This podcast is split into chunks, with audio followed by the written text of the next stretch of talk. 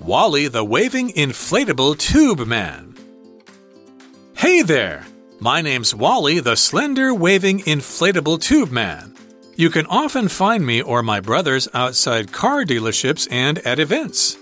You have probably seen me dancing before, but there's a lot more to me than meets the eye.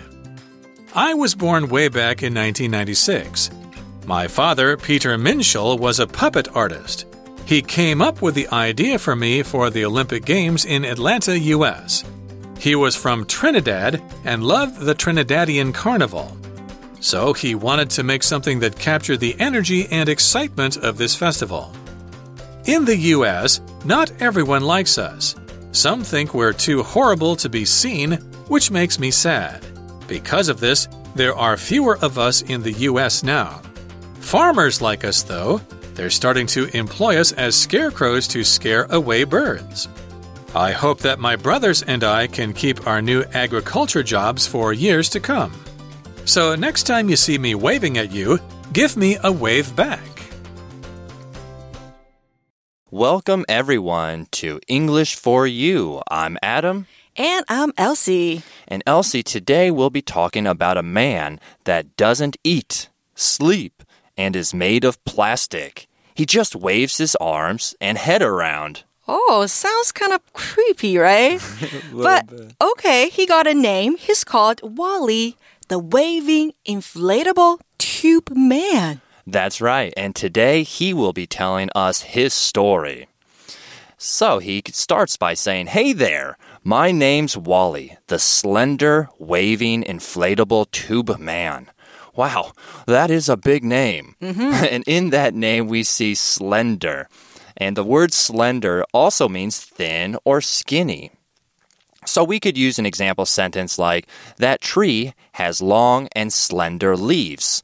Also, when you say slender, it's kind of a more positive way to say somebody is skinny. It has a more positive uh, vibe, I guess you could say, instead of saying skinny. Skinny sometimes has a negative aspect. Oh. So, so he's slender. 那 slender 这个形容词呢，就是细长的、苗条的，所以呢。说人家 skinny，那就会有一点骨瘦如柴，比较负面的意思在。那 slender 就会比较正面一些。那除了可以用来形容人啦，还可以形容树、树枝、树叶，好，这些都可以。或是人的四肢是细长的，你也可以用 slender 来形容。 Right. And now Wally's going to tell us where we can find him at. He says, You can often find me or my brothers outside car dealerships and at events.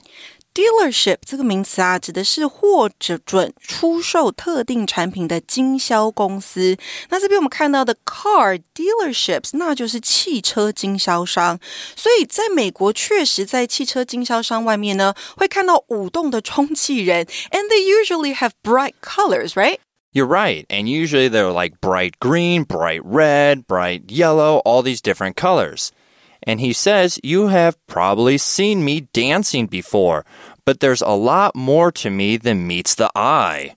Ooh, that's a mysterious phrase. There's a lot more than meets the eye is actually a phrase used for saying that someone or something is more interesting, impressive, or complicated than they seem to be. So, an example we could say, everyone, is at first that old car may look slow, but there is more to it than meets the eye. 哦，你看到那台车，你可能觉得它可能是一台慢车，不过其实它有很多的优点等着我们去发现。So what's so special about this inflatable tube man? Well, Wally says, I was born way back in 1996. My father, Peter Minshall, was a puppet artist. Oh, so he created puppets from all Cool. different types. And a puppet is a doll that someone controls to entertain people. Like, I mean, I remember growing up and having all these different puppets and playing them with my sister and having puppet shows. So, an example sentence we could say is the children laughed as they watched the puppets perform on stage puppet，好，这个名词呢是戏偶或是傀儡。那小孩爱看的这个布偶戏就是 puppet show。不过呢，这个小狗的英文跟这个字也很像哦，小狗是 puppy，p u p p y，好，所以要小心它们的字尾是不一样的哦，不要搞混了。So Peter Minshall was the guy that created inflatable tube man, right? That's right. He's the father of the inflatable tube man. He's a proud papa, you could say, or a proud father. Well, Wally continues to say he came up with the idea for me for the Olympic Games in Atlanta, US. And Atlanta is in Georgia.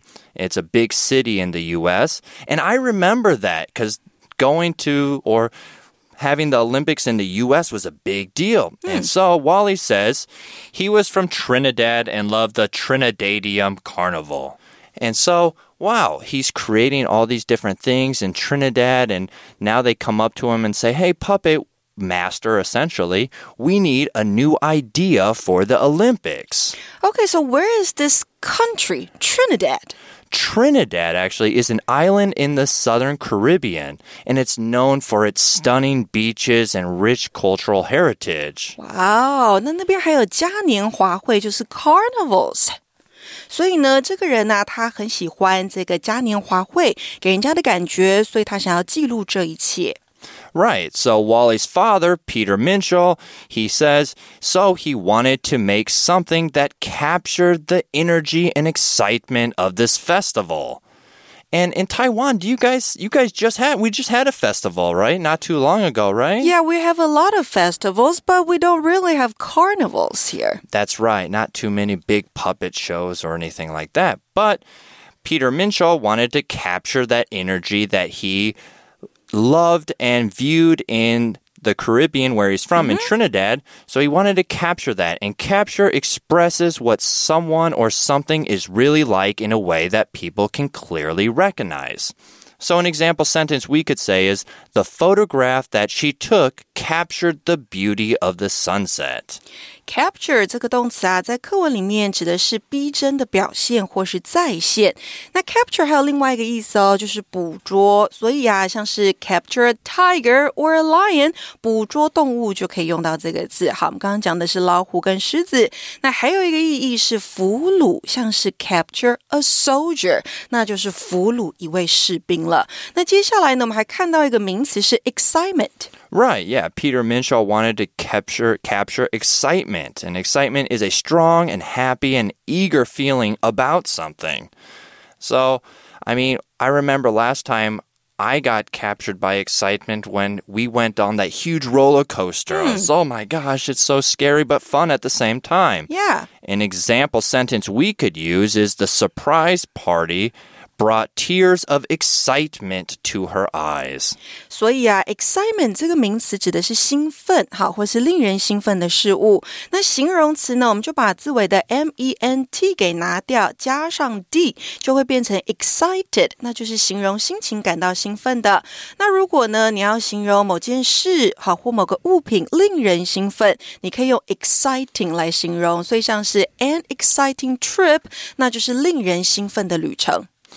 Well, it looks like Wally and his brothers may have some sad news. He tells us now in the US, not everyone likes us.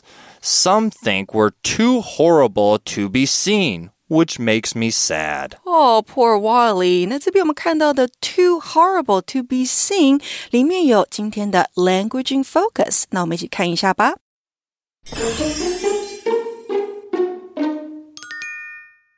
好啦，那今天的 language in focus，我们看到的就是 to to 的句型哦。第一个 to 是 t o o，第二个 to 是 t o。那这个句型呢，是用来描述某事物的程度跟产生的结果，表示呢太点点点以至于不能。好，所以句型是主词加上动词之后，加上第一个 t o o to，再加上形容词或副词，接着加上 t o to，再加上一个原形动词。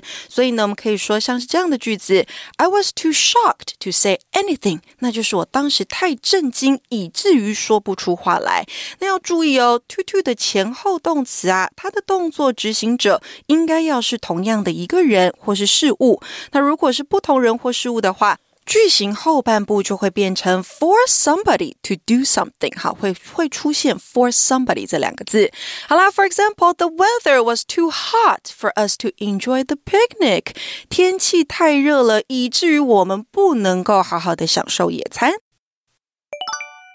Well, it seems like Wally and his brothers are being bullied a little bit. They're too horrible to seen to be seen. But he continues to tell us because of this, there are fewer of us in the US now.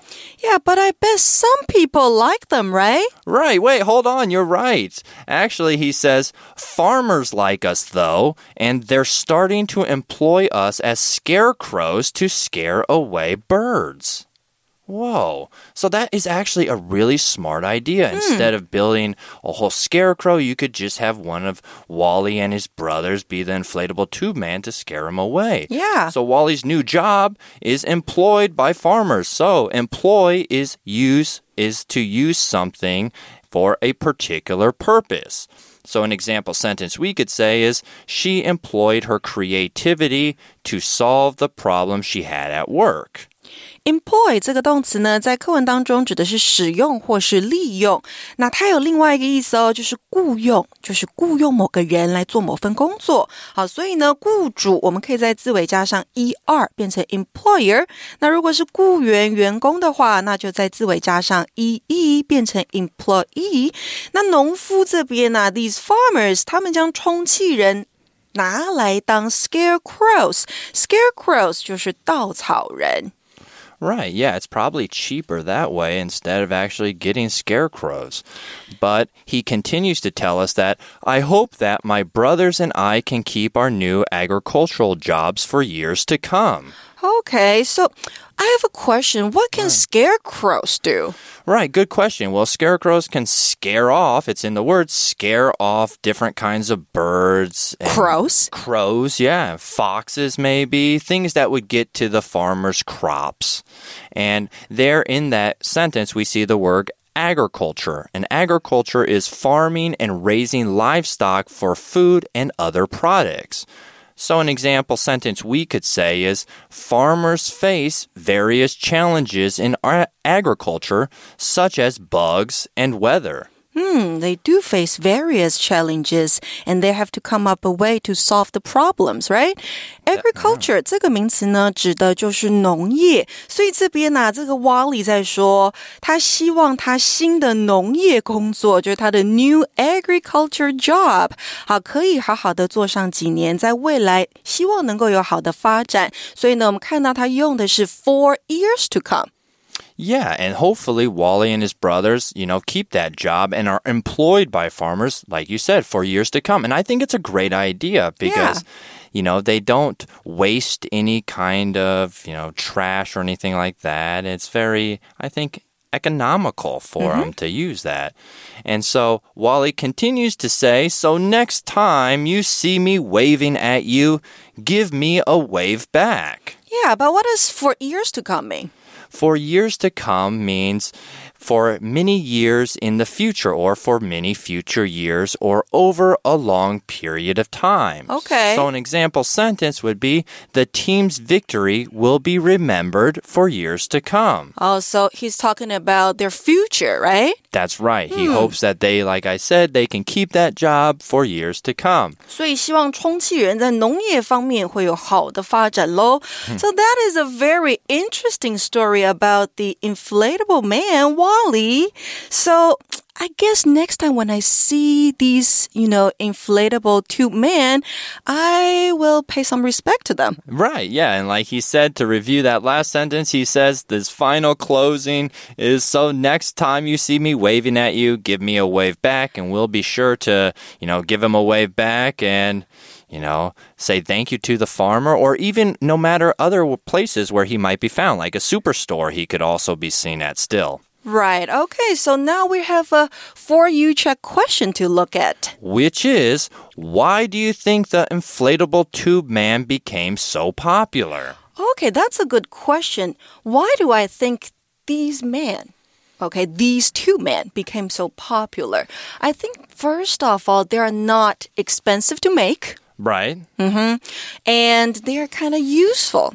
Yeah, they catch people's eyes, right? Yeah, and they can, you know, be put in front of different stores to, you know, get more customers for the stores. Exactly. And when they were first created in 1996 during the Olympics by Peter Minshall, it was a new thing. People had never seen anything like that carnival type showmanship before. Mm. So it was a completely new way to view something and it was a complete new idea. So I think it got a lot, it became popular because of that. Yeah, and now they can be used as scarecrows too. Right, which is not expensive to use or make. And so overall, it's been a good thing.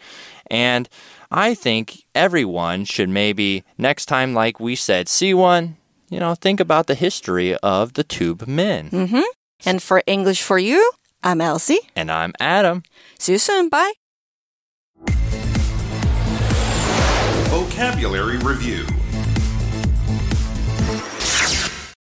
Slender. The slender trees bend in the strong wind and are easily broken. Puppet. The children spent the afternoon playing with the puppets and putting on their own shows. Capture. As an artist, Henry is good at capturing the beauty of everyday moments. Excitement. The children jumped up and down with excitement when they saw their favorite hero on stage. Employ. The company employs a strict quality control system to meet industry rules. Agriculture. Agriculture plays an important role in this region. In fact, more than 75% of people work on farms. 智慧小补帖。